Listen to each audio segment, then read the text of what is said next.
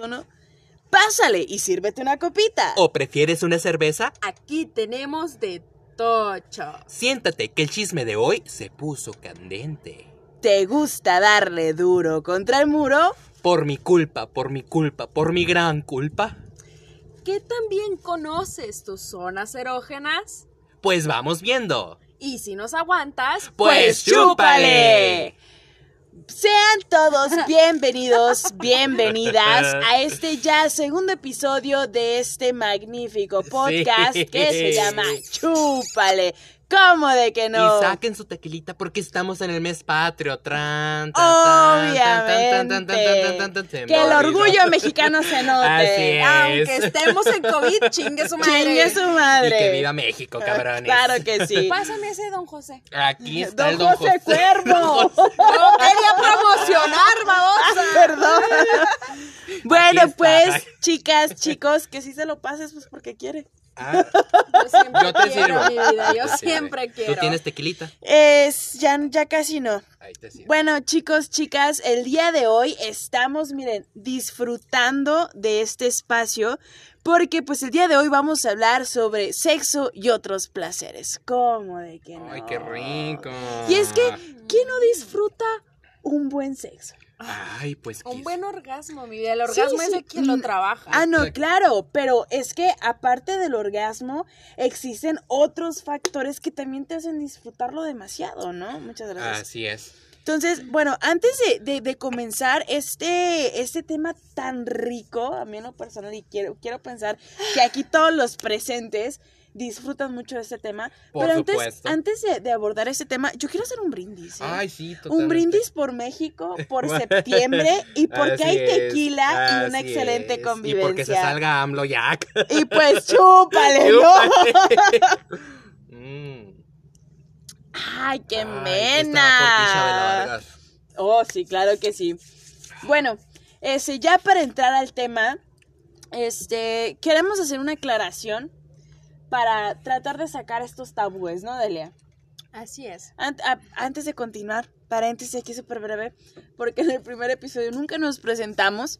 Estamos aquí presentes Mario, Mario Leal. Así es. Después tenemos acá a esta psicóloga maravillosa, hermosa, preciosa, Delia Méndez. Y que nada más.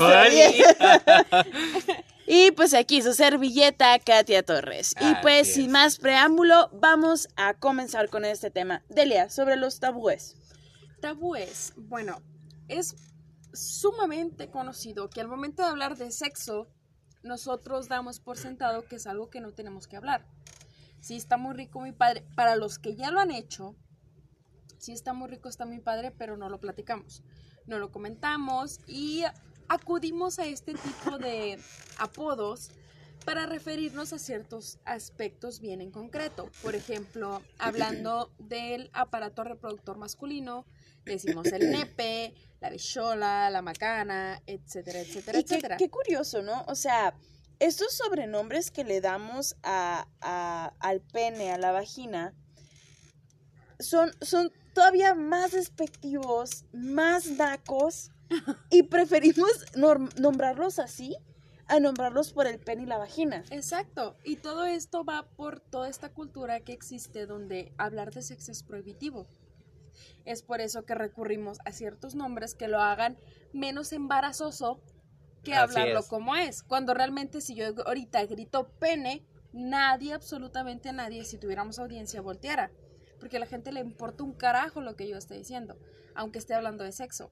Así es. Igual que si digo ve- vagina, tampoco la gente no reacciona porque no le interesa, no le interesa. Es más, ni siquiera hay muchas personas que ubican la parte a vagina. Ah, ella está hablando de sexo, ¿sí me explico? Entonces, las personas recurren a que el pajarito, la mariposita, El la pilín. florecita, La papayita. Ah, sí. papayón. El Entonces, papayón. la gente recurre a este Espérate. tipo. Quiero, quiero agregar esta anécdota. Ay, por divertida. No, pendeja. Hace algunos años atrás había un grupo este, en, en, en Hermosillo, en la capital de Sonora, que se hacían llamar eh, las papayas o algo referente. Papa Jones. Las Papa Jones. Ok. que era como que esta fusión entre haciendo alusión a la papaya y mezclándolo, mezclándolo o disfrazándolo con el Papa Jones de las pizzas, ¿no? Ah, de, esta, de esta franquicia, ¿no? De pizzería. Entonces, yo estaba en ese grupo y que era una partida, obviamente había puras lesbianas y feministas y pues, estaba interesante el- el- la- las publicaciones que hacían, ¿no? Pero era X, pues, ¿no? Entonces, un día, ya mucho tiempo después, que yo ya, yo creo que ya ni siquiera existe el, el grupo este en Facebook, en alguna ocasión estábamos haciendo referencia así como que en, en aspectos sexuales, pero así plática cotidiana de que nos fuimos a una cafetería a tomar café, vaya la redundancia, y estábamos hablando de aspectos sexuales. Entonces yo le dije algo así como que está bien bonita tu Papa John, algo así, ¿no? Y Delia dijo, no, es súper ofendida la morra de, ¿por qué Papa John? Es papayita. Es que hay de papayas a papayas. Sí, O sea, si es tu usada, pero no tanto. Al contrario, el papayón viene y impone. Tiene carácter. Es veterano, Sí. pues. Bajo ese contexto, estábamos hablando entre experiencias sexuales, pues entonces dice Papa John y yo, una pinche madre bien usada. Un pinche boquetón, pues, no, o sea, era así como O que... no, Y es que sí pasa, es muy común, por ejemplo, con el hombre hacer referencia al pene como algo engrandecido. Sí, Este es algo así como que me, me estás adulando, ¿no? sí, güey. Pero en el caso de la mujer, o sea, si dices papayita, es así como que, ay, está bien preciosa tu vagina, ¿no? Pero si dices papayón, es porque es un pinche papayón bien usado, pues, ¿no? Ay, qué caray. Pero como estábamos hablando de experiencias sexuales, pues obviamente era como que un, güey, a mí me estás dejando como la puta, no mames. Y era, no, güey, es papayita. Sí soy puta, pero ¿qué? ¿Qué? Pero ciertamente, después de cierto tiempo, la vagina, este, después, normalmente tiende... Perdón. la vagina tiende a contraerse hasta cierto punto, ¿no? Hasta su estado natural. Que después de mucho tiempo, sobre todo si ya pasaste por parto o varios partos, pues obviamente que tu O contracción... varios negros.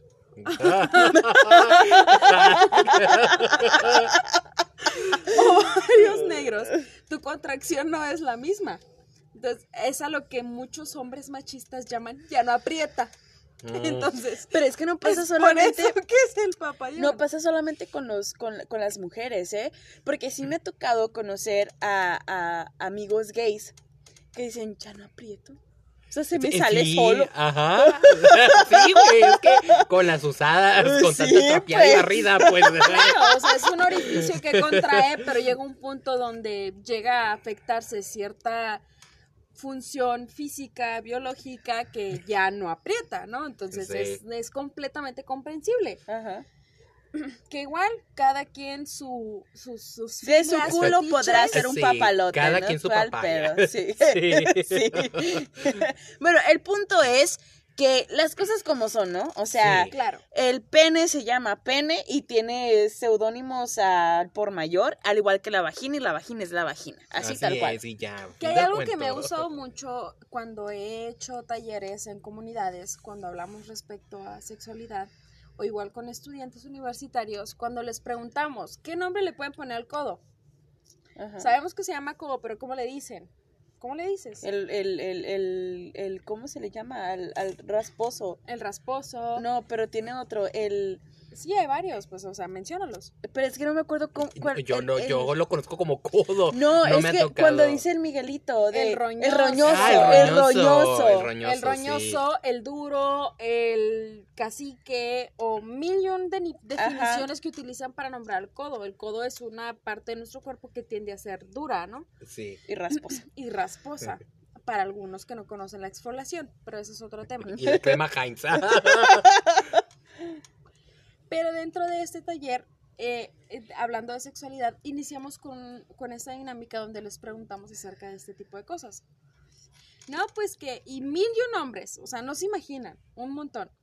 Y ya después les preguntamos, bueno, ahora, esto lo vamos a trasladar al pene y la vagina. Ajá. Sabemos que se llama pene y sabemos que se llama vagina. Pero ¿cuántos nombres o sobrenombres le ponemos al pene? No, pues que la verga, que el, la ñonga, El que pito. el pito, el pilín, el... ¿Cuántos Sí. sobrenombres le ponemos a la vagina? Que la papayita, el papayón, que el watermelon sugar. Ah. el, el, el, el frijolito. Esa no me la claro. sabía. Ay, sí, claro. Tenemos una amiga que así le dice. El El, el, frijol. fri- el, El fri- el frijol. frijolito, ajá. Se el me seca frijol. el frijol con ese comentario. No.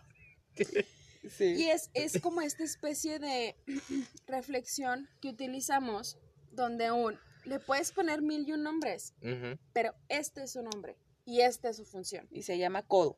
Y se llama codo o se llama vagina, se llama pene. Ujú. Ok.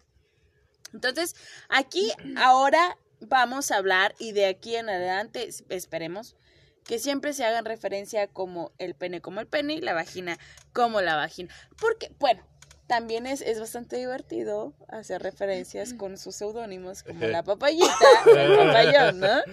Pero también existe este, este otro, otro aspecto dentro del sexo que es las culpas, las culpas no. católicas que cargamos. Por mi culpa, por mi culpa, por, Por mi mi gran, gran culpa, culpa. sí. Por eso ruego a Santa María. Mac. Tranquila, Sí. tranquila. La misa ahorita. rosario. Saca el rosario. Es que precisamente a eso va encaminado la culpa. Nosotros hemos estado sumergidos en este sistema mm, Moralista. moralista y desde pequeños se nos enseña que eso es lo bueno y lo malo, ¿no?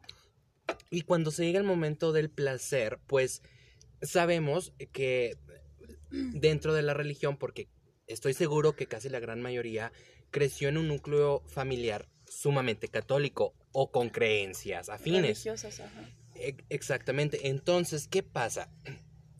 Nos, nos inyectan, casi casi nos inyectan esa ideología que al momento que nosotros llegamos a la pubertad, que es cuando uno em- comienza como que a tener estas cosquillitas, ¿no? Ajá. Este interés en, en- en su cuerpo, de que, ay, el, que el, el morning wood y la madre, pues eh, obviamente en, en nuestro, en nuestra cabeza está el, ah, pero es que no lo puedo hacer porque esto Diosito lo dice que es malo, este, o en el caso de ¿Qué va a las mujeres, de sí, en las, en las mujeres ni se diga, o sea, bajo este sistema patriarcal y, y con la religión y la madre, olvídate, o sea, que te llegues a masturbar o que llegues a tener relaciones sexuales antes del matrimonio.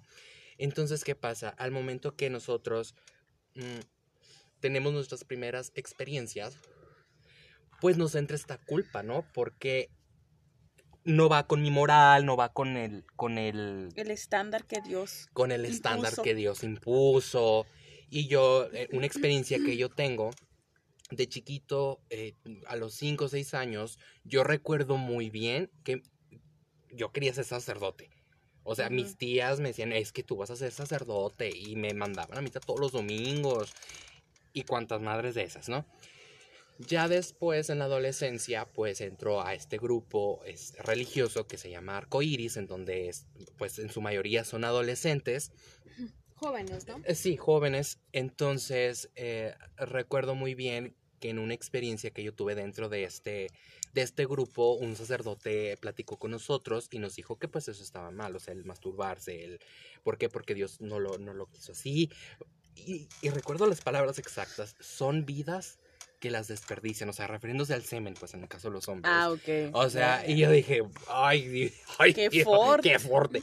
Entonces crecí con esta idea de que pues el masturbarse Era era, malo. era malo.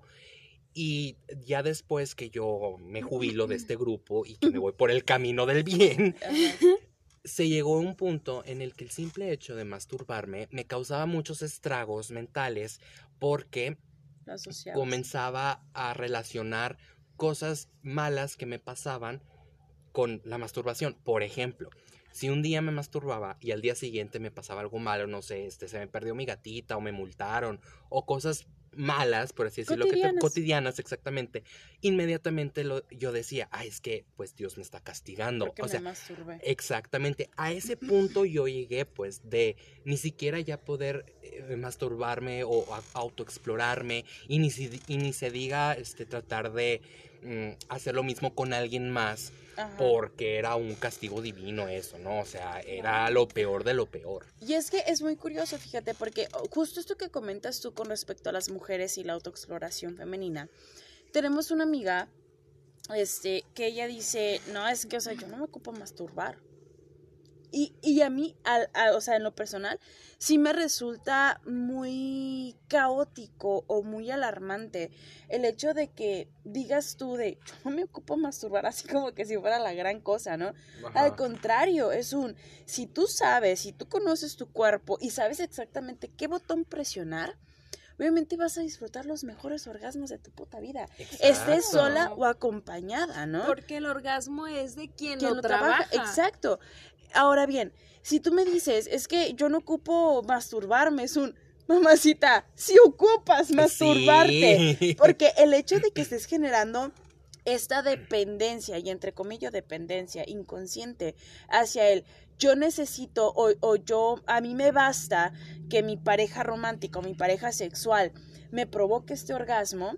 Si es que lo provoca. si es que lo provoca, es un, mamacita, ¿por qué? O sea, tu sexualidad y tus orgasmos no dependen de otra persona, dependen de ti. Y si tú los conoces y, y sabes ubicar estos mismos botones, sabes exactamente, o sea, sabes cómo llegar al- al- a la cúspide, pues, ¿no? Y qué rico, qué rico poderlo hacerlo tú sola y saber poder cómo llevar las riendas de la situación para poder llegar, ¿no?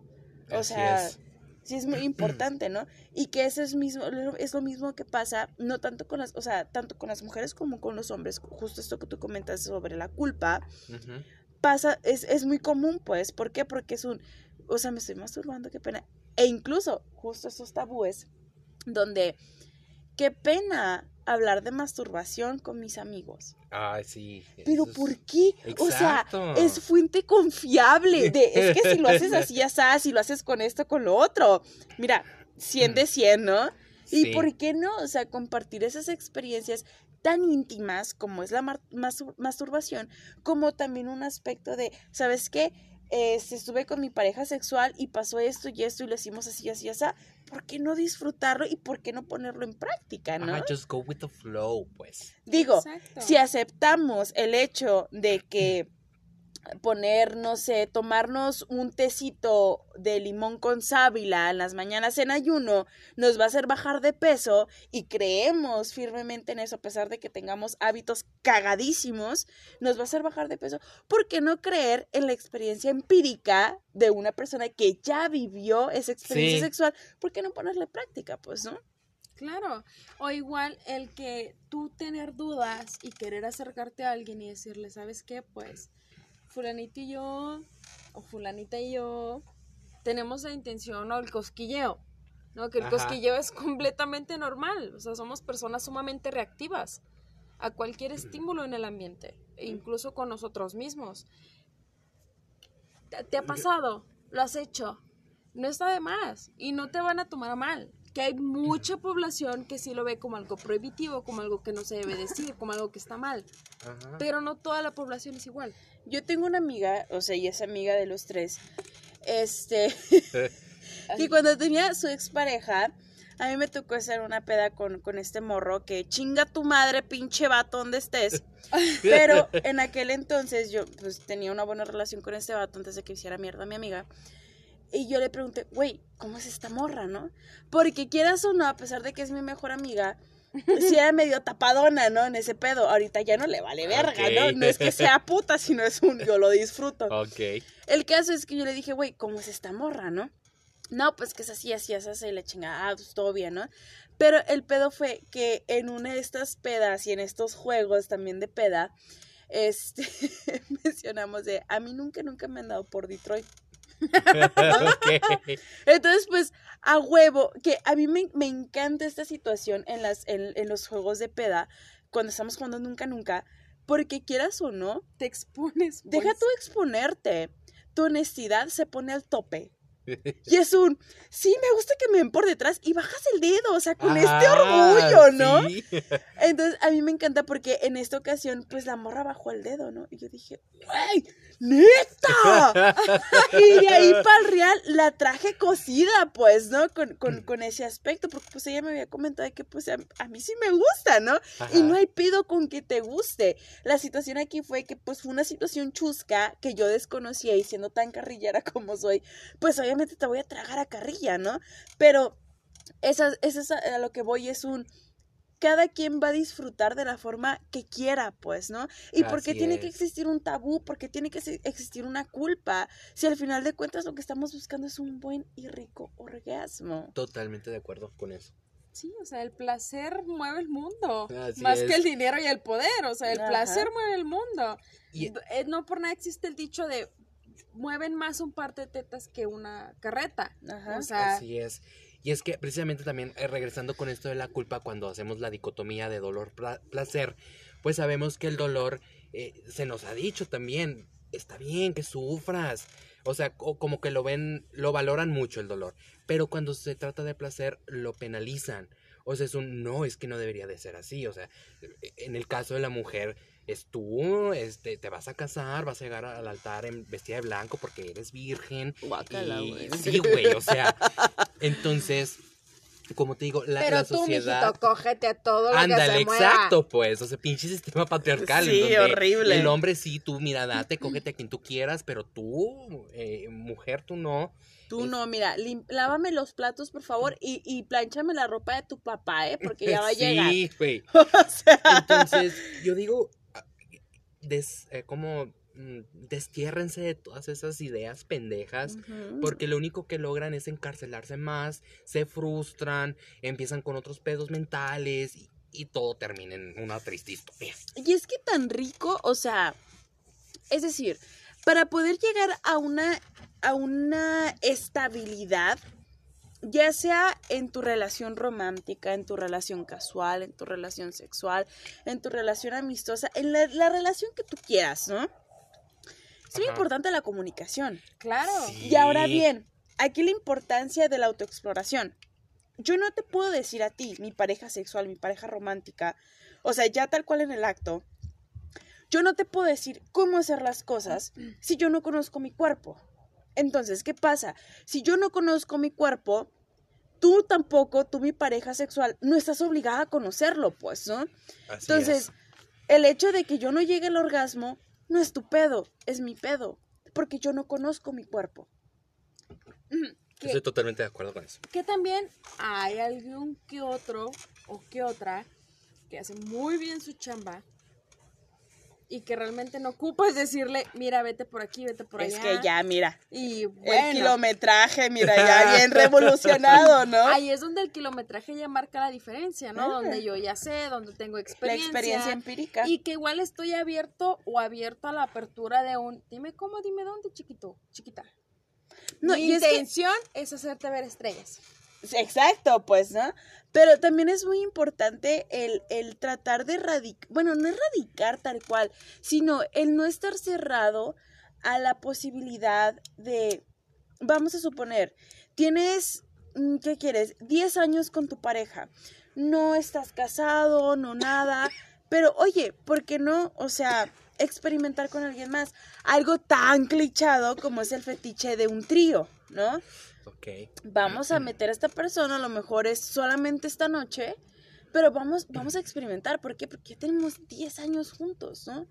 ¿Y por qué no experimentar con otra persona? No tiene nada de malo. Exactamente. O como también existen otras situaciones donde somos una pareja, una pareja bastante estable, donde tú te vas por tu lado a ver qué, qué, qué, pescas, yo me voy por mi lado, y ya al final de la noche vamos a hablar y vamos a decir cómo nos fue, ¿no?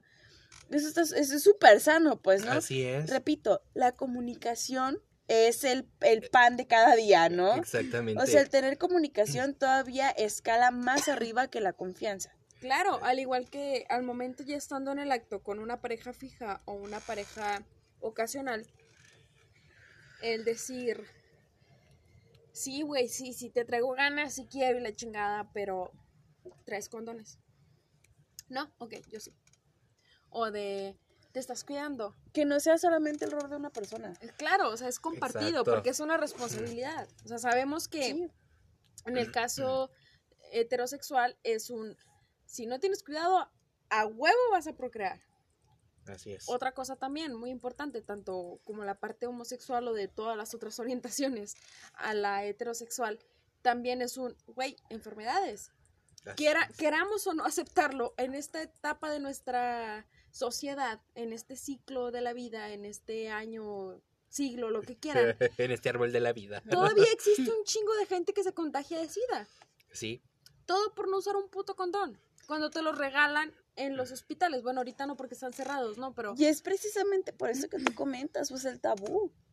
Ahora bien, vamos a suponer, o sea, ya ahorita en la actualidad la sociedad se supone que ya está más desarrollada y es un poquito más friendly y, y más open mind con muchos aspectos sexuales y orientaciones y lo que tú quieras, pero estamos hablando que es este, este, esta pareja gay, esta pareja sexual, solamente vamos a hablar del aspecto sexual, esta pareja sexual gay que es un, ok, sí, es una penetración y pues no hay pedo y la chingada, pero güey, es una penetración y puede que esta persona tenga VIH ajá. No, entonces- o cualquier otra enfermedad. o cualquier otra enfermedad venérea, entonces es un, ocupas también tener tus precauciones, ¿no?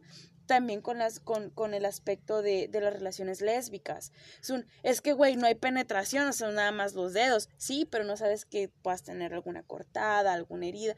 Eso también propicia enfermedades, pues. claro, un herpes, una gonorrea, un sífilis, o sea, el intercambio de fluidos, ¿sí me explico? Exacto, sí. Porque quieras o no hay intercambio de fluidos. Y aunque sí sepamos acerca de los síntomas, de los métodos, la forma en la que uno se puede llegar a contagiar, es también importante el precaver que eso no pase. El prever, sí, exactamente. Así es. O sea, sí es muy importante tomar las precauciones posibles. O sea, yo no estoy negada al hecho de, de que posiblemente yo no quiero tener una relación tal cual. O sea, yo no quiero tener una novia, no quiero tener un novio, no quiero estar casada ni nada.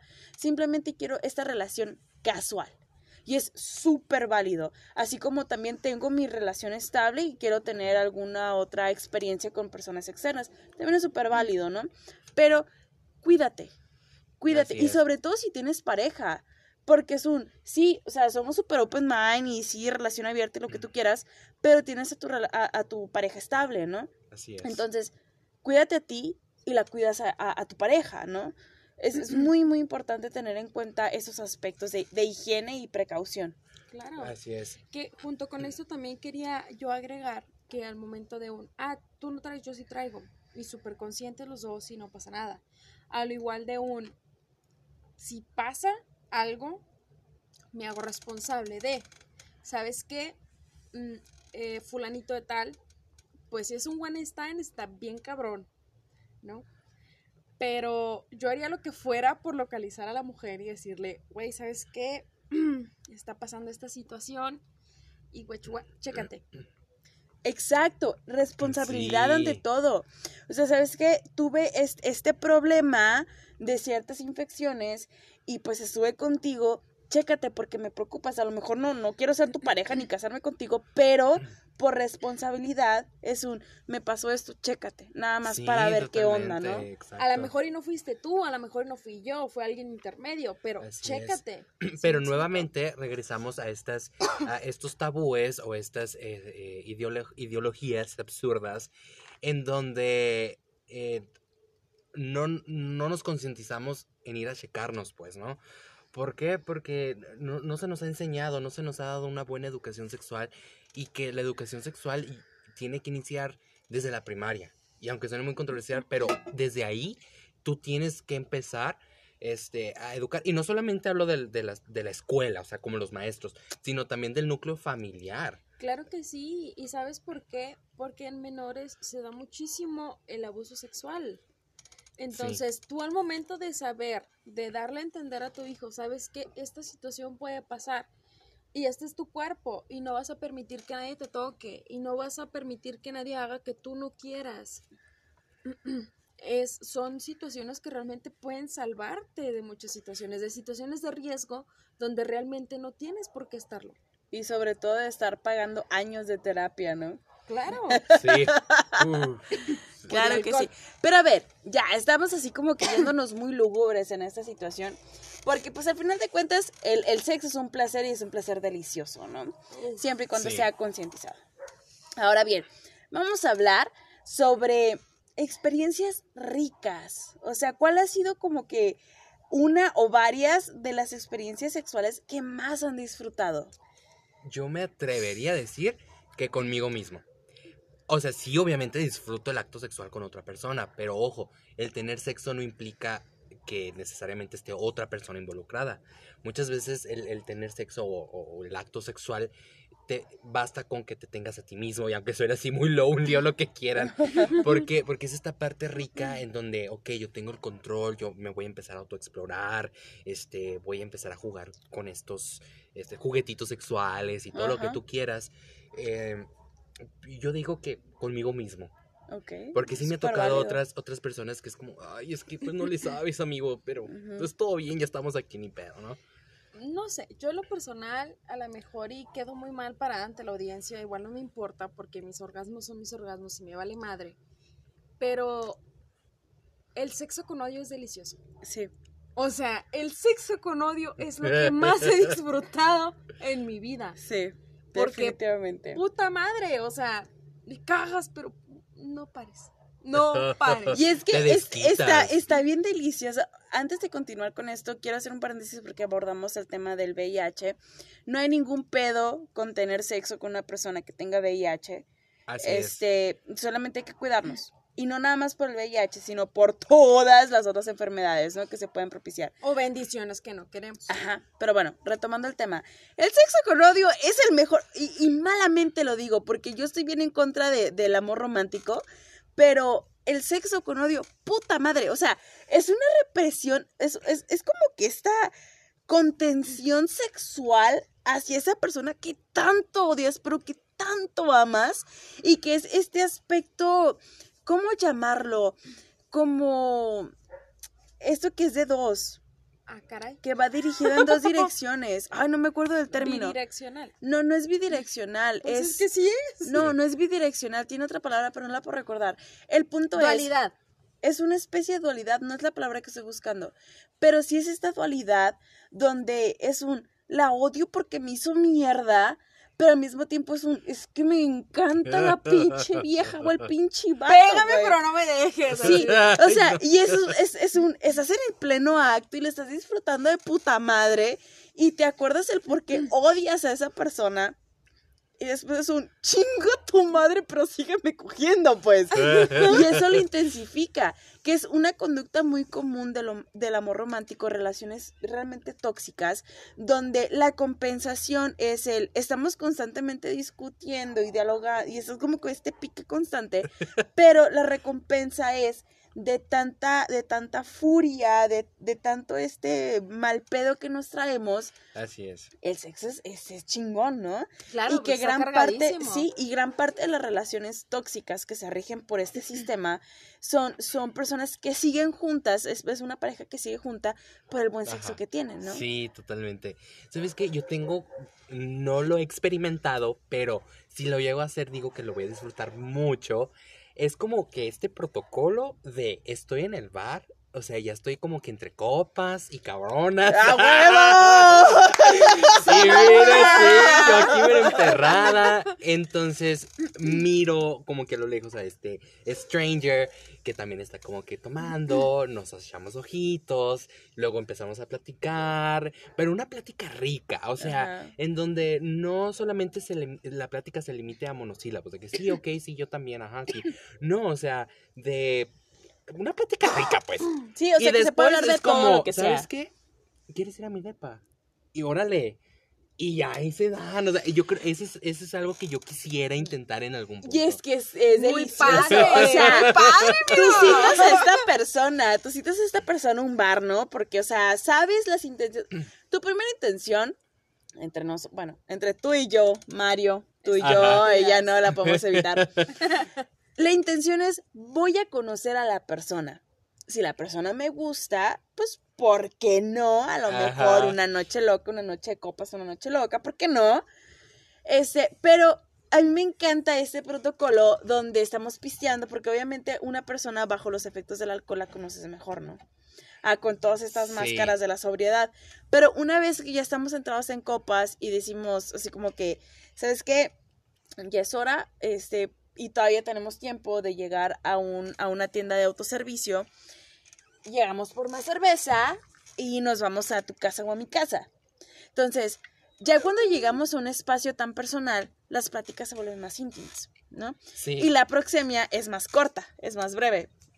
Y eso es delicioso, como que este protocolo, ¿no? Sí, súper delicioso. Y ya una vez que, o sea, a mí me encanta este protocolo de, si yo sé que estoy saliendo con una persona y esta persona me invita a su casa, ya sé las intenciones de esta persona. A huevo, no vas a ir a ver Netflix, pendejo. Sí, pues. Y yo ya sabré si aceptarlo o no. Y es a la inversa, ¿no? O sea, si yo te estoy invitando a ti a irte a mi casa, que es un espacio tan personal y tan íntimo, Ajá, ya sabes a dónde voy, ¿no? claro. Entonces, puede que a lo mejor pensar que sí, sí, sabemos. queremos pensar que sí sabemos. Pero bien, seguimos pisteando, seguimos con nuestros, nuestras, nuestras chelas, a lo mejor la copita, lo que tú quieras, El tequilita. el tequilita, este, pero, y, y continúa la, la, la, la conversación, pero sí se puede llegar a un punto en el que si la conversación es lo suficientemente efectiva, vamos a llegar hasta un espacio todavía más personal y más íntimo, ¿no? Y eso, es- eso es delicioso, pues, ¿por qué? Porque estoy con una persona totalmente desconocida que, aunque sea por una noche, es el amor de mi vida. Y no Sí, pasa nada. Al día siguiente ya ni siquiera te voy a marcar, ya ni te voy a hablar, ni te voy a conocer, no si te voy en la calle. Y gracias a Dios espero que se dejen en claro todas esas cláusulas. Porque la verdad es muy incómodo que tú desde un principio digas, ¿sabes qué? En este proceso de cortejo, aunque sea online, tú dices, ¿sabes qué? Yo no estoy buscando nada. Simplemente pasarla bien, conocer gente y chido. Pero hay personas. ah, Bendiciones, mi vida, donde, donde andes, que estés muy bien y que ya tengas tu vieja y lo que quieras. Que aunque les digas, yo no quiero nada con nadie, yo nomás estoy buscando pasarla bien y divertirme y todo fino, podemos seguir saliendo, pero no hay nada más. Y que a las 3 de la mañana te estén marcando para decirte que te amo. O que te digan de que eres el amor de mi vida y yo te quiero bien y la chingada, cuando a lo mejor y tú estás listo para una relación, pero no lo quieres, o no lo quieres con esa persona. Y de un no, sí, güey, ya vamos a casarnos y la chingada. O sea, no. Es bien importante también cuando estés buscando algo en particular, decirlo. Volvemos a lo mismo a la comunicación. Exactamente, era lo que iba a comentar, pues, ¿no? Porque era justo una conversación que tuvimos hace unos días sobre el, los fuck boys, los, Sí. las fuck girls y los soft boys and girls, ¿no? Donde el fuck boy y la fuck girl está considerada como que esa persona de, sí, te endulce el oído y todo este rollo así maravilloso, donde me voy a casar y vamos a tener esa vida perfecta y la chingada que se ha malversado con el paso del tiempo, porque en sí, tanto el fuckboy como, como el fuckgirl es esta persona que te deja en claro de estas son las cláusulas, eso es lo que yo estoy buscando. ¿no? Y por lo contrario, está el fuckgirl y el fuckboy, digo, perdón, el softboy y, y el softgirl, que nos podemos...